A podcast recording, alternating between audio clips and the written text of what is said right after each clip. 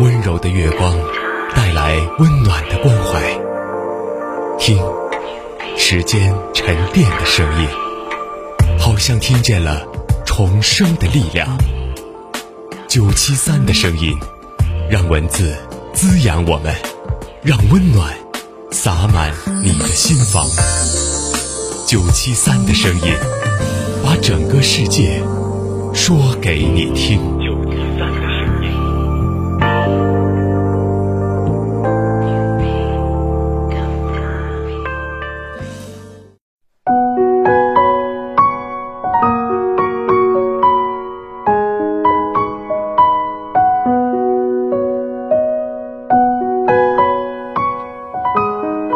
晚上好，欢迎你收听九七三的声音，我是雷鸣。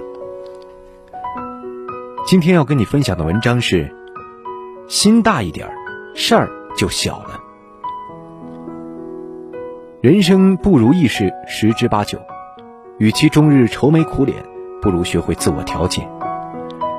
正如有人所说，心情的时候，雨也是晴；心雨的时候，晴也是雨。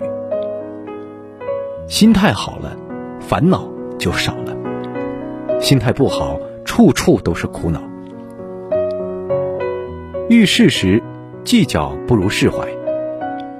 生活中难免会遇到不顺心的事儿，有的人事事爱计较，凡事挂心上，殊不知这样只会让人身心疲惫，烦恼丛生。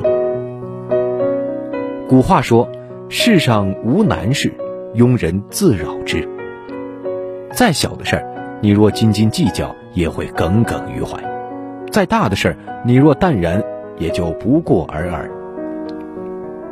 听过一个古希腊神话故事，有一位力大无穷的英雄叫海格力斯。有天他在山路上行走的时候，发现路中间有个袋子似的东西很碍脚，他便踢了一脚，谁知那东西不但没有被踢开，反而膨胀起来。海格力斯有点生气，又狠狠踩了一脚，结果那东西没被踩破，又膨胀了许多。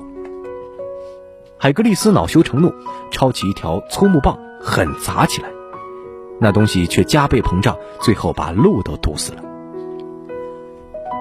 这时候，山里走出来一位老人，对海格力斯说：“朋友，快别动它，忽略它，离开那东西远去吧，它叫仇恨带。”你若不犯他，他便小如当初；你的心里老记着他，侵犯他，他就会膨胀起来，挡住你前进的路，与你敌对到底。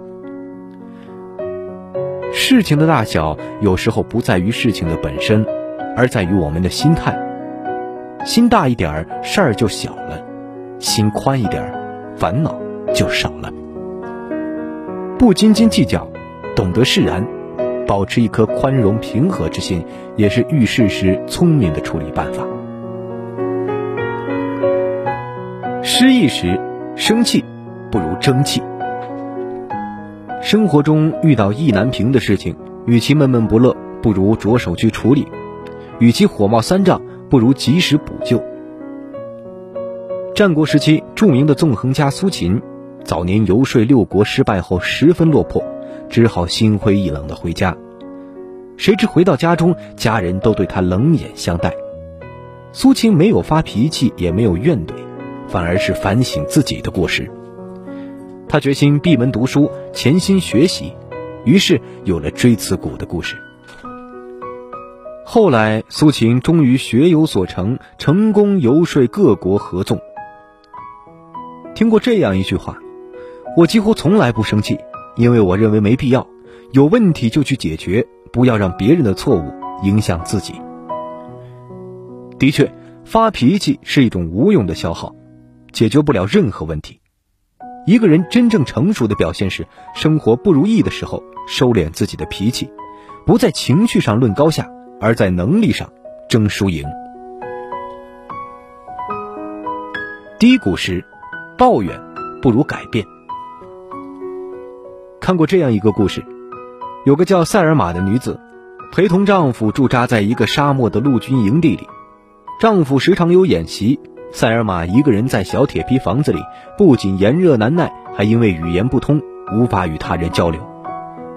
他十分寂寞难受，忍不住写信向父母抱怨。父母回他了三句话。两个人从牢房的铁窗望出去，一个人看到了泥土，一个人看到了星星。塞尔玛看到信之后，却感到十分的惭愧。他不再抱怨，决定在沙漠里找到自己的星星。他开始学习当地的语言，研究沙漠里的植物，观看沙漠日落，生活也变得多姿多彩起来。后来，他把自己的生活写成了一本畅销书。有这样一句话：如果生活抛给你一个柠檬，你可以把它榨成汁儿，然后再加点糖。人生低谷时，与其怨天尤人，不如努力改变。若只顾着抱怨，那心里眼里皆是糟糕的事儿；若试着改变，那些苦里难里便能够看到转机。生活的强者。不是一路顺风顺水，而是路难走的时候，他们把心态调整到了最好的状态。遇事儿时不斤斤计较，懂得释怀，前行路上便会畅通无阻。失意时不生气，学会争气，所经历的磨难就是成长。低谷时不抱怨，试着改变，每一步都是向上的路。